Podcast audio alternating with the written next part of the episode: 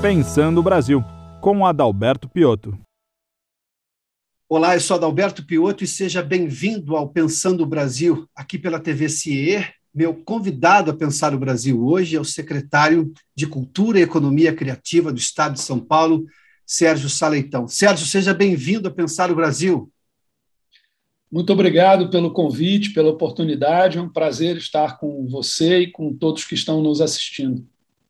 Sérgio, é impossível não começar esta conversa com a seguinte pergunta: como que a cultura e a economia criativa podem, se já não estão fazendo, ajudar nesse processo de retomada, que é o grande objetivo de todos nós, passar dessa fase mais grave da pandemia? Eu penso que a retomada plena, completa das atividades culturais e criativas, de certa maneira, simboliza a retomada da normalidade, a retomada da vida, a retomada de tudo aquilo que nós fazemos e criamos e pensamos e vivemos, etc. Simboliza, na verdade, a superação da pandemia. Talvez porque as atividades culturais e criativas tenham sido as primeiras a serem interrompidas, paralisadas, quando a pandemia chegou é, para valer, é, e também porque elas, de certa maneira, simbolizam o oposto do que a pandemia gerou. Né? A pandemia gerou o isolamento, o distanciamento, a desconexão, a introspecção. E as atividades culturais e criativas simbolizam a alegria, a vida, a conexão, o contato, a troca, tudo o que nos faz mais humanos. Enfim, então, eu penso que agora nós estamos nessa trajetória de retomada no que diz respeito ao conjunto das atividades, ao conjunto da, da, da, da vida, né, da, das atividades sociais, e a é, cultura e a economia criativa também começam a voltar no que diz respeito às atividades presenciais com mais é, intensidade. E quando estivermos é, com tudo acontecendo plenamente, teremos então a certeza de que a pandemia foi superada. Claro, temos que aprender com as lições que a pandemia nos deu, né? temos que superar problemas, dificuldades e tudo mais, mas certamente será maravilhoso podermos voltar a ir a um teatro, a um festival, estarmos juntos novamente, convivendo harmonicamente de forma plena e a volta da cultura, da arte em sua plenitude, certamente será o grande símbolo da superação da pandemia. Sérgio, ah, um dos questionamentos, além, obviamente, de como enfrentar o vírus em si, a pandemia em si, por questões de saúde, um dos grandes questionamentos que nós convivemos durante esse processo todo, este tempo todo, foi como que a pandemia afetaria o nosso futuro, ou seja, como que as atividades voltariam depois da pandemia.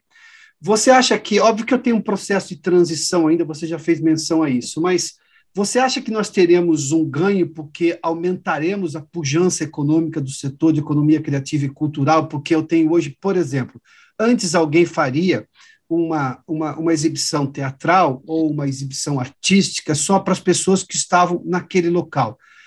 O uso da internet para divulgação online ou transmissão online daquilo era muito peculiar, um, um aqui o outro. Uhum. Agora todo mundo aprendeu a fazer isso. Você acha que nós teremos um ganho além de voltar ao presencial, como estávamos acostumados, mas ter um ganho deste, deste material ser exibido simultaneamente por mais gente através de redes sociais, através de comunicação por internet, ou seja lá, de audiovisual?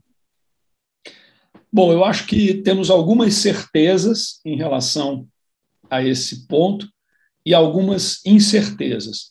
Entre uhum. as certezas é que nós tivemos é, uma aceleração brutal durante a pandemia é, do consumo de conteúdos culturais online e também, por conseguinte, da oferta de conteúdos culturais online. E é óbvio que eu estou me referindo aqui não a filmes e a séries, etc., porque isso já estava é, disponível online, eu me refiro a teatro, dança, museus, é, música clássica, ópera, música popular mesmo, enfim, nós tivemos uma explosão dessa oferta de conteúdos online durante a pandemia. E isso foi muito positivo, inclusive até para a saúde mental das pessoas, né?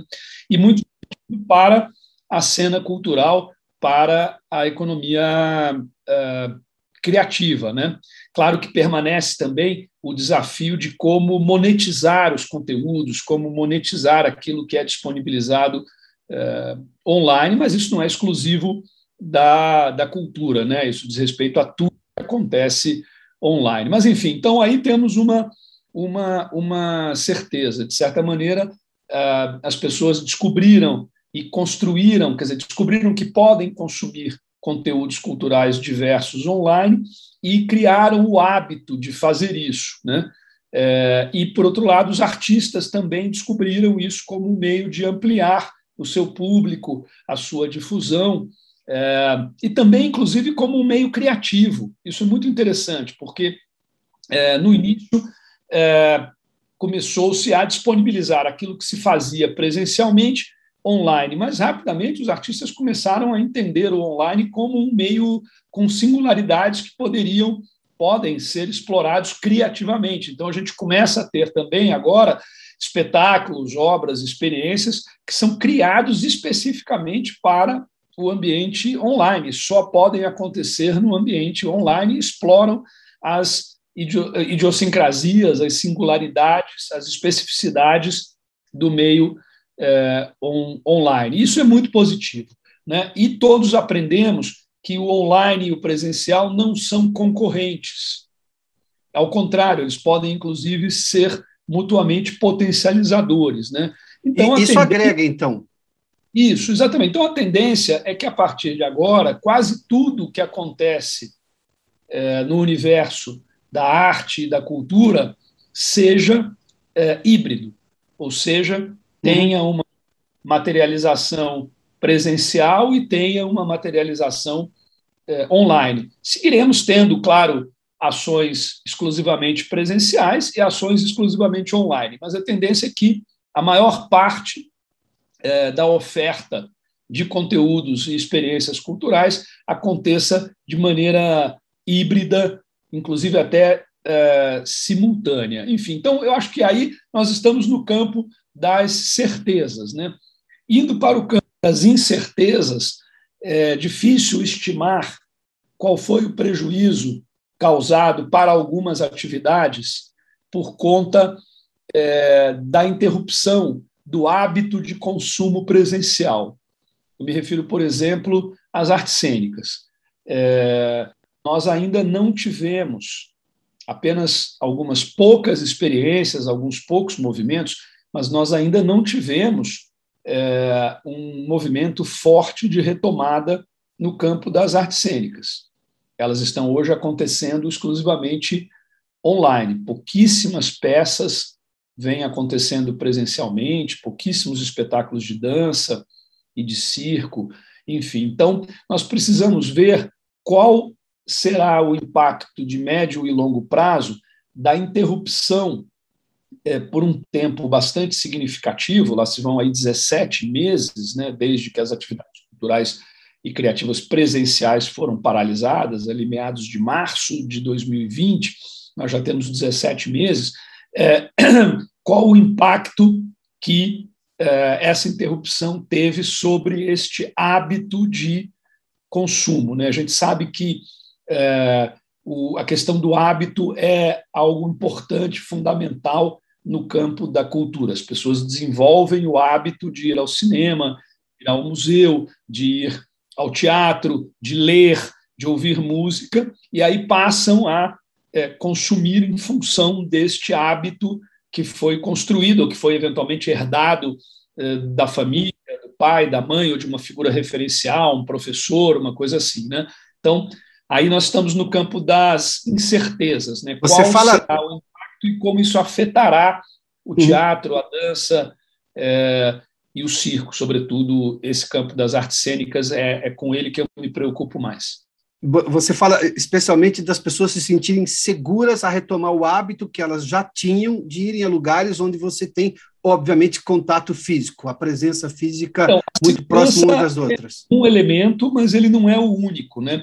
A questão é que é, houve uma interrupção desse hábito. Você tinha o ah, hábito percebi. de ir ao cinema toda sexta-feira ou todo sábado. Milhões de pessoas construíram ou têm esse hábito, ou tinham esse uhum. hábito sendo é, construído, afirmado, né? Ir ao teatro regularmente, ir ao cinema regularmente, é, é, ir a, a, espetáculos de dança regularmente. Esse hábito foi interrompido, não é?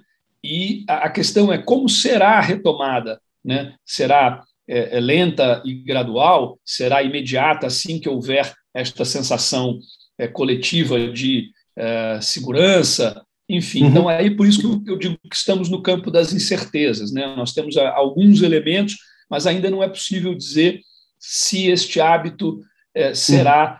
retomado em sua plenitude, se todos retomarão, enfim. É, enfim, vamos, vamos ver o que vai acontecer. Claro que eu acho que nós precisamos trabalhar isso até em termos de políticas públicas, né? para estimular as pessoas agora com a retomada, com a segurança, é, com, enfim, a superação é, da pandemia, que é algo que finalmente está no, no, no, no horizonte, né, com concretude. Enfim, acho que nós precisamos desenvolver maneiras de estimular as pessoas uh, uh, a retomarem os seus hábitos de consumo cultural fora de casa, uh, sobretudo presencial.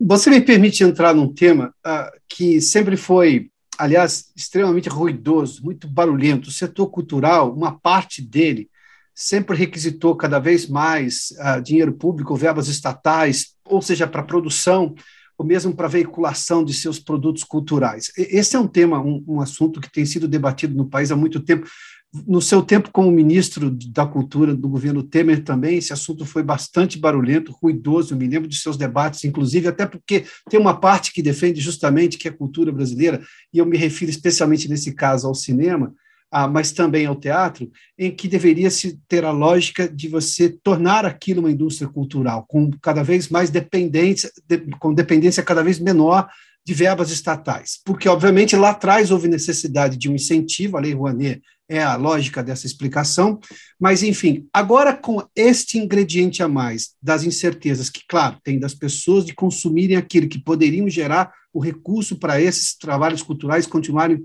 ah, ah, vivendo e, e sobrevivendo, e até investindo cada vez mais. Você acha que, neste momento, haverá necessidade de uma recuperação e de uma ajuda estatal maior para a cultura, levando-se em conta esse cenário de incertezas aos quais você já mencionou? Bom, Alberto, eu defendo é, o investimento público em cultura. Acho que sim, nós devemos é, buscar fazer com que cada vez mais as atividades culturais e criativas sejam independentes do governo e de recursos públicos, e, aliás, já temos uma boa parte deste setor totalmente uhum. independente, mas eu penso também que o acesso à cultura é um direito das pessoas e que é, é algo que faz muito bem para a sociedade, que produz externalidades positivas que devem ser avaliadas. Enfim, então, as atividades culturais e criativas são altamente geradoras de renda, de emprego, de inclusão, portanto, de desenvolvimento elas também têm um altíssimo impacto na educação, no turismo, até na saúde, na segurança pública, enfim, em outras áreas, e é, também um impacto muito positivo na formação daquilo que é o principal é, é, drive, a principal força motriz de uma sociedade, que é o seu capital humano, ou seja, as pessoas, o quanto a cultura nos enriquece e nos faz pessoas melhores. Portanto, nós temos aí uma série de externalidades positivas que justificam também o, o investimento é, público em cultura. Para além, inclusive, também da dimensão do patrimônio histórico, né? o quanto Sim, é importante claro.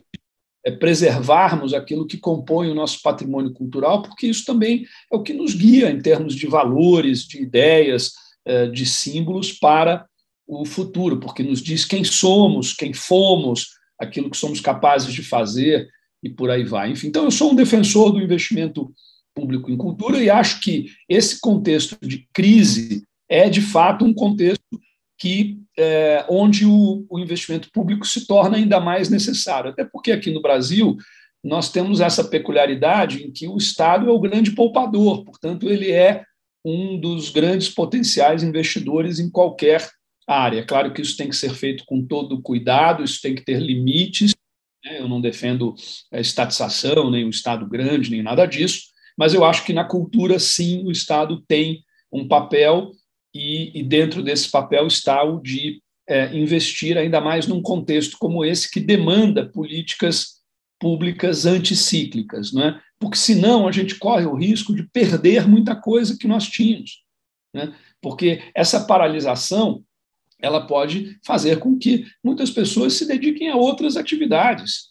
É, nós podemos ter, é, é, enfim, teatros, empresas, espaços culturais que simplesmente fechem e não consigam retomar é, por conta da perda de receita durante todo esse período. Enfim, a situação de crise ela exige políticas anticíclicas, sobretudo em áreas que podem dar uma resposta muito rápida e muito positiva, até em termos motivacionais, que foi aquilo que nós falamos, né? quer dizer, a retomada das atividades culturais e criativas como grande símbolo da superação da, é, da, da pandemia. Então, sim, eu penso que é um momento que exige uma atenção especial em termos de é, políticas públicas. Aqui em São Paulo, até por orientação do governador João Dória, do vice-governador Rodrigo Garcia, nós temos procurado fazer este investimento anticíclico na área da cultura e da economia criativa, seja por meio de fomento direto e indireto, seja por meio também da disponibilização de linhas de crédito no âmbito do Banco do Povo para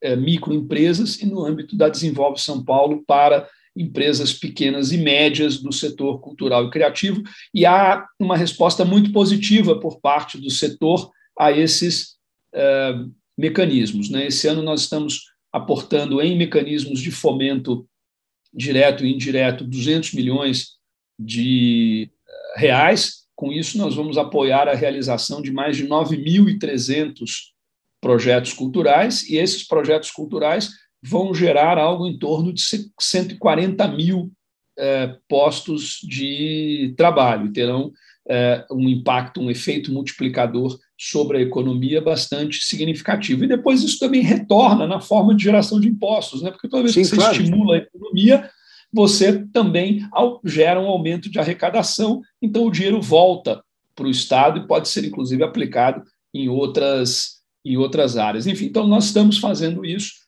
também essa questão aí das linhas de crédito, isso é muito importante. Temos colocado como contrapartida a obrigatoriedade das empresas que tomam esse crédito facilitado é, manter os seus é, empregos, né?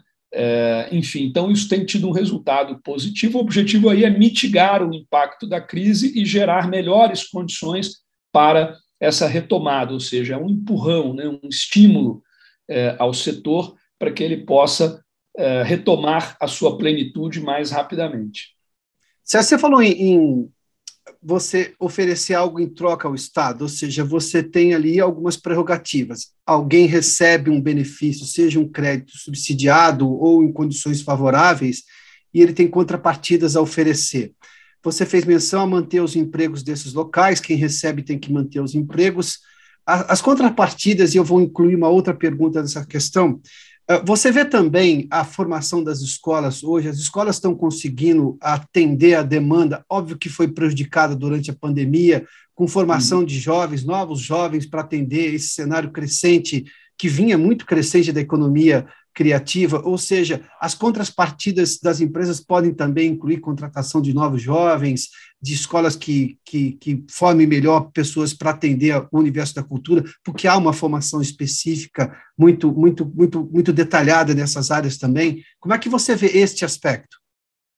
Olha, você tocou num tema chave é, que eu não vejo tendo a atenção devida, a atenção necessária, não é?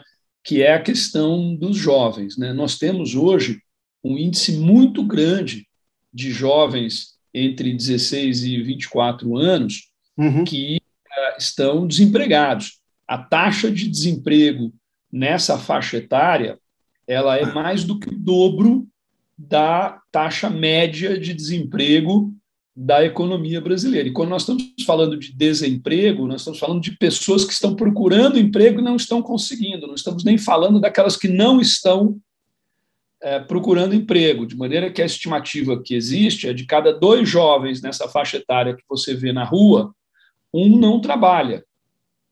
E se você, se o indivíduo não trabalha nessa faixa etária, como ele vai se inserir no mercado de trabalho mais adiante, ou seja, vai ficando cada vez mais difícil. Então, assim, esse me parece um tema chave para o país, não é só uma questão é, da cultura ou da economia criativa, é uma questão é, do país. Né? Onde a cultura e a economia criativa entram aí é que são atividades muito estimulantes e muito atrativas para os jovens e que cada vez mais se constituem como alternativas profissionais viáveis. Né? Então, assim, é muito difícil que um jovem é, já inserido no mundo digital ele se sinta atraído por atividades mecânicas repetitivas analógicas, né?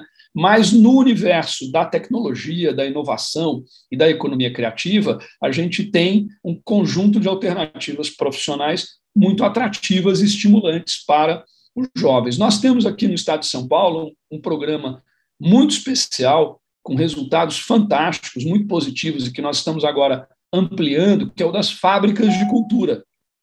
As fábricas de cultura são equipamentos culturais nas periferias, é, voltados para jovens em situação de vulnerabilidade social, que oferecem milhares e milhares e milhares de vagas em cursos semestrais em diversas atividades de economia criativa, de arte, de cultura, de tecnologia e de inovação. E os jovens saem formados e buscam, então, com mais facilidade o seu encaminhamento no mercado profissional, em atividades como animação, programação, uhum.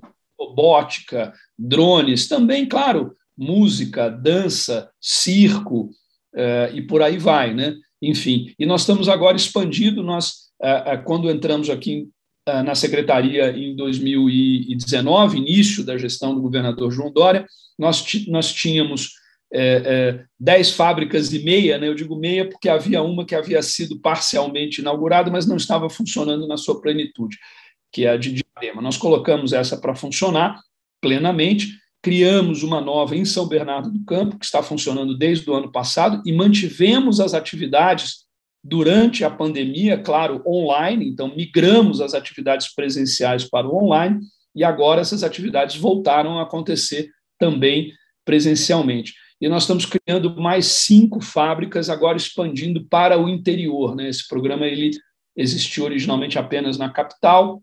Diadema foi a primeira fábrica de cultura fora da capital, São Bernardo agora a segunda. Vamos ter uma em Heliópolis, que é a capital, mas teremos outras quatro em municípios do interior. Nós estamos falando, Adalberto, só com as que estão atualmente funcionando, em 400 mil jovens de São Paulo recebendo treinamento, capacitação de alto nível em atividades culturais e eh, criativas, né?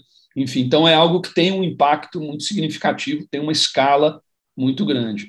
Enfim, eu acho que é um dos remédios para a doença que nós diagnosticamos a partir da sua pergunta, né? Nós uhum. precisamos pensar isso como um todo. É um grande desafio, né? O Brasil está desperdiçando a força, a energia e a capacidade dos seus jovens. No seu momento, talvez em que ele vá se dedicar de forma gigantesca, porque está no começo de carreira, saúde favorável, com tudo, tudo, tudo jogando a favor, né? Uhum. Sérgio, você fez menção a um outro ponto aí em relação a museus, quando lhe perguntei sobre as questões de se haveria necessidade de ajuda estatal. Uh, uh, o Estado de São Paulo acabou de reabrir o Museu da Língua Portuguesa. Aliás, eu vou lhe perguntar também como é que está todo o processo agora em relação ao Museu do Ipiranga. Mas quando houve a reabertura do Museu da Língua Portuguesa, que é um sucesso de público, de crítica, diga-se de passagem, quem teve a experiência, obviamente, antes pode ter de novo essa experiência agora, depois desse processo de recuperação do museu, que foi atingido por um incêndio, enfim, todo mundo conhece essa história. Mas houve uma crítica também em relação a isso, de que, ah, uh, por que se gasta dinheiro com museu, sendo que se poderia gastar com segurança pública, educação e por aí vai. Por que, que você acha que ainda existe este tipo de comparação e que cultura e nós estamos falando de museu, de museu de preservação da história, da, da informação, do que nós temos, de isso a educação também. Por que, que há essa, com relação à cultura, sempre uma lógica? Por que, que eu estou investindo dinheiro aqui, não estou investindo dinheiro em áreas, obviamente, essenciais, como segurança e saúde? Por que, que a cultura sempre está na mira desse tipo de crítica? Olha, isso, na minha visão, é reflexo é, do fato de que muitas pessoas aqui no Brasil não valorizam devidamente a educação, a cultura e o conhecimento. Ou uhum. seja, aqui no Brasil, talvez isso seja uma herança histórica, podemos tentar aprofundar esse, esse, esse assunto, não é? Mas o Brasil é um país onde o empirismo impera, né? onde a prática impera, onde é, é, o, o, o, dia a dia comezinho impera e é, muitas pessoas não dão o devido valor é, à educação, à arte é, e, e à cultura, que são e, e ao conhecimento, que são elementos chaves, fundamentais para que o ser humano seja cada vez melhor e realize cada vez é, mais e evolua em todos os sentidos, né? enquanto é, é, é indivíduo, claro, enquanto é, sociedade, enfim. Então, é, como reflexo desse fenômeno, nós temos um certo desprezo estrutural à cultura. E o que é, inclusive, contraditório com o fato de que é, é, a maior parte dos brasileiros dedica, sim, muito tempo ao consumo é, cultural, e a cultura tem uma importância na vida das pessoas, mas muitos, inclusive, não enxergam isso. Essa que é a contradição que nós temos aí, é, e que eu tenho procurado sempre, o tempo todo, nas minhas falas, aparições públicas, entrevistas, abordar esse assunto, chamar a atenção das pessoas para que elas percebam o quanto a arte e a cultura são importantes para elas. É? O quanto, por meio da arte e da cultura, cada indivíduo constrói a sua identidade, se conecta com outros, enriquece o seu repertório, se torna uma pessoa é, é, melhor, amplia as suas é, possibilidades. Né?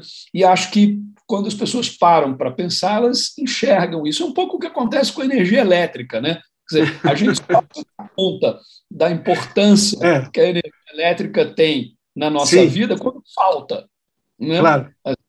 É, é, no dia a dia, a gente trata como se fosse é, é, um dado da natureza, né? ter energia elétrica, mas, enfim, quando falta energia elétrica e os seus alimentos se estragam é na geladeira, e você percebe a importância que aquilo tem, né? Enfim, então eu acho que às vezes isso acontece com a cultura também, né? Quer dizer, quando é, é, é, fecha um museu, ou fecha um teatro, ou fecha um cinema, aí a pessoa se dá conta da importância que aquilo tinha ou tem para sua para a sua vida, né? Mas o fato é o seguinte: a cultura é algo essencial é, em todos os aspectos, inclusive no aspecto na dimensão antropológica, né? O que é, desde que o homem é homem, ele é homo ludens também, ou seja, ele se dedica a atividades artísticas, simbólicas, portanto, isso é algo que é essencial é, para nós enquanto espécie, né? E é, a cultura sim tem uma importância capital. É só uma questão das pessoas entenderem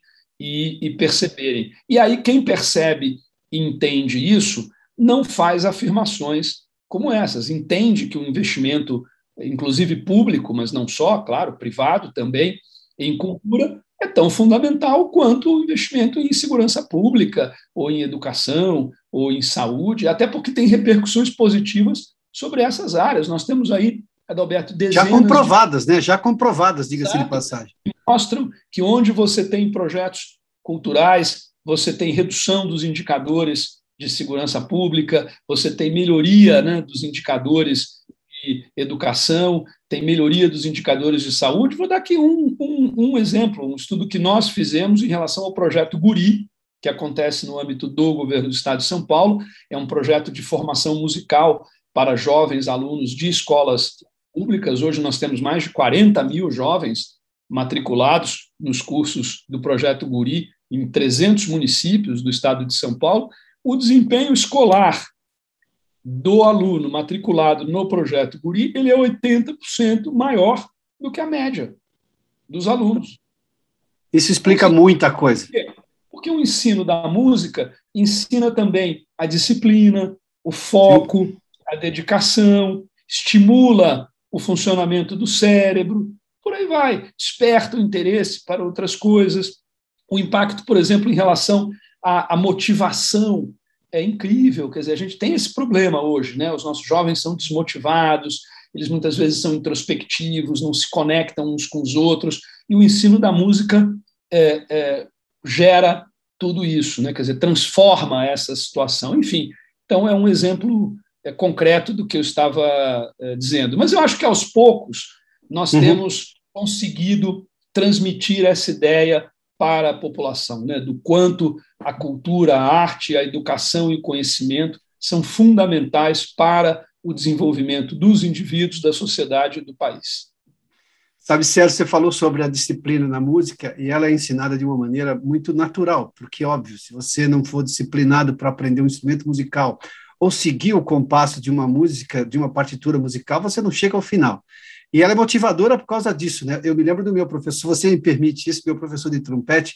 Eu sou do interior de São Paulo e lá a cultura de bandas musicais foi sempre muito forte no interior de São Paulo, né? E eu fiz parte de uma banda e meu professor de trompete dizia o seguinte: se você não treinar todo dia, eu quero lhe avisar que trompete não aceita desaforo. Se você não todo dia não treinar, todo dia não tocar, todo dia não ensaiar, vai dar errado no final. Ou seja, era de uma maneira natural, porque você percebia na sua própria embocadura, no caso do trompete, que, que você não tinha a mesma embocadura de uma semana atrás, porque você ficou uma semana sem tocar. E isso é muito natural no processo. Não é uma imposição, é uma imposição natural, ou seja, não é uma imposição artificial, as coisas são absorvidas naturalmente. E isso, obviamente, na cabeça de uma criança, você leva para outras áreas da sua vida, de uma forma uhum. natural eu começo a entender o porquê que você disse que os alunos do projeto Guri têm aproveitamento escolar muito superior aos outros que não fazem atividade musical ou qualquer atividade cultural. É isso mesmo, é por aí.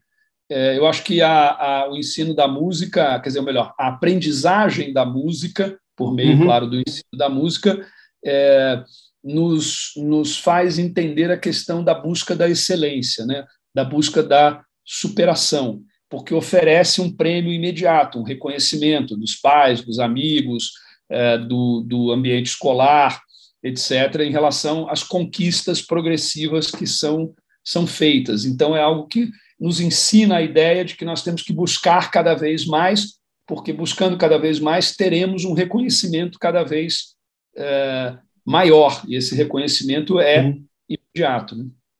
Sérgio, me permita só uma última pergunta de um assunto que, obviamente, sempre nos chama atenção. É, eu não vou entrar no mérito do conteúdo em si, porque não é o propósito dessa entrevista, mas nós tivemos uma decisão recente agora do ministro Luiz Felipe Salomão, do TSE, que vetou alguns sites que, por acaso, tinham conteúdos de direita.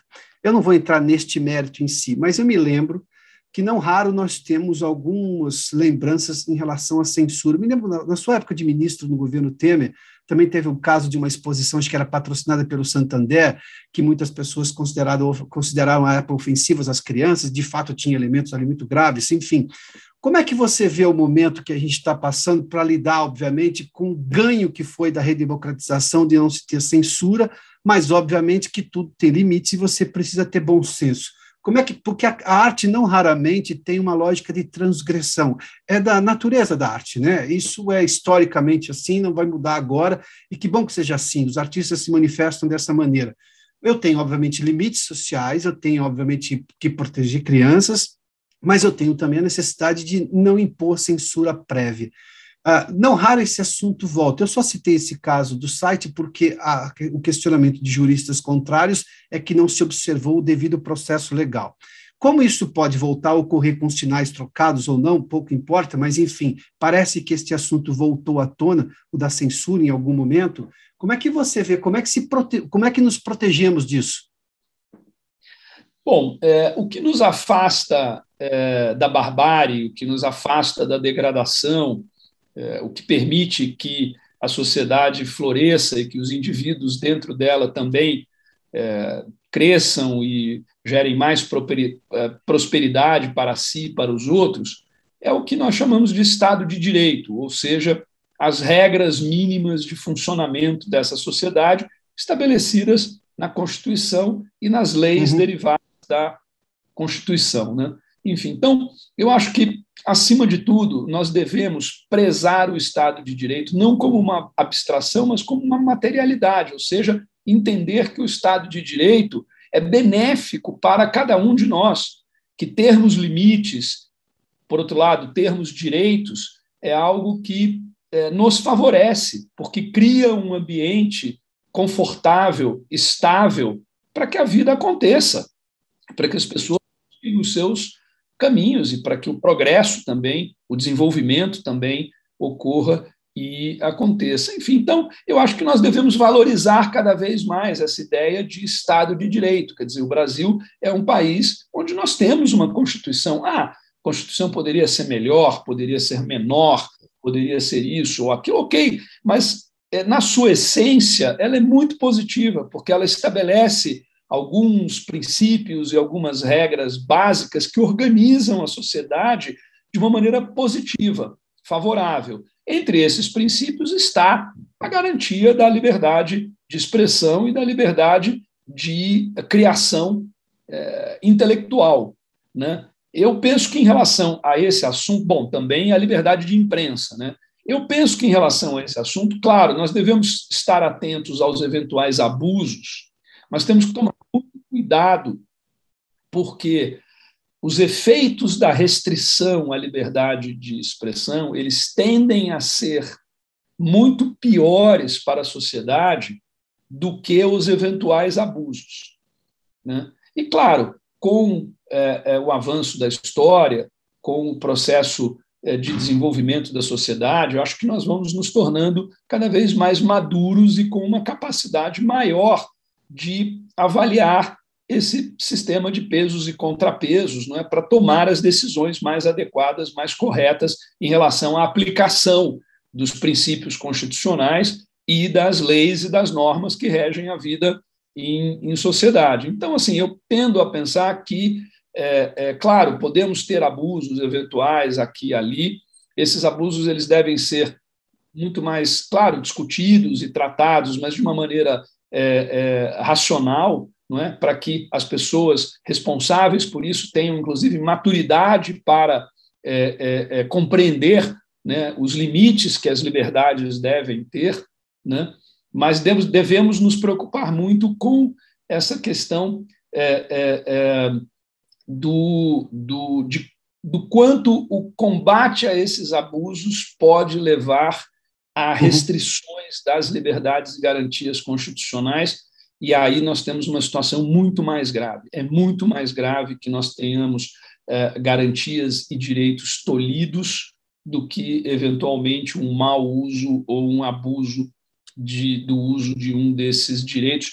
É, é, é enfim, é o que eu penso em relação é, a isso. Quer dizer, no mais, acho que nós devemos é, sempre, permanentemente, defender esses princípios e garantias e todo o arcabouço legal que rege a vida em sociedade, porque, por mais que possamos questionar uma ou outra lei, a aplicação de uma ou outra lei, é melhor que tenhamos isso do que não tenhamos, porque isso é o que nos afasta da barbárie, da degradação, do cada um por si, da afirmação da violência física sobre outros eh, valores, enfim é algo que nós devemos estar o tempo todo vigilantes e preocupados. Nós devemos nos pautar, sobretudo, pela obediência e pelo cumprimento dos princípios e garantias constitucionais.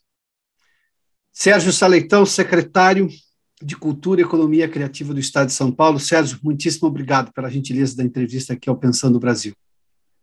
Muito obrigado a você pela oportunidade. Acho que as perguntas foram ótimas. Acho que podemos transcender um pouco as, as atividades prosaicas né, do, do dia a dia e, como você propôs, pensar um pouco o Brasil e questões que podem nos levar a construir um futuro melhor para o nosso país e para o conjunto da sociedade. Né? Por isso que eu tenho pautado a minha atuação na administração pública, fazer com que a gente possa, claro, a partir do campo da arte e da cultura, mas fazer com que o país seja um uhum. país melhor para os seus cidadãos, com mais democracia, com mais tolerância, com mais equidade, com mais liberdade, com mais qualidade de vida para, para todos. Né? Acho que nós conseguimos discutir assuntos aqui que são é, importantes nesse sentido. Muito obrigado pela chance, pela oportunidade. Eu que agradeço uma vez mais, Sérgio. Obrigado, viu? Obrigado, valeu. Este programa tem um apoio institucional do CIE.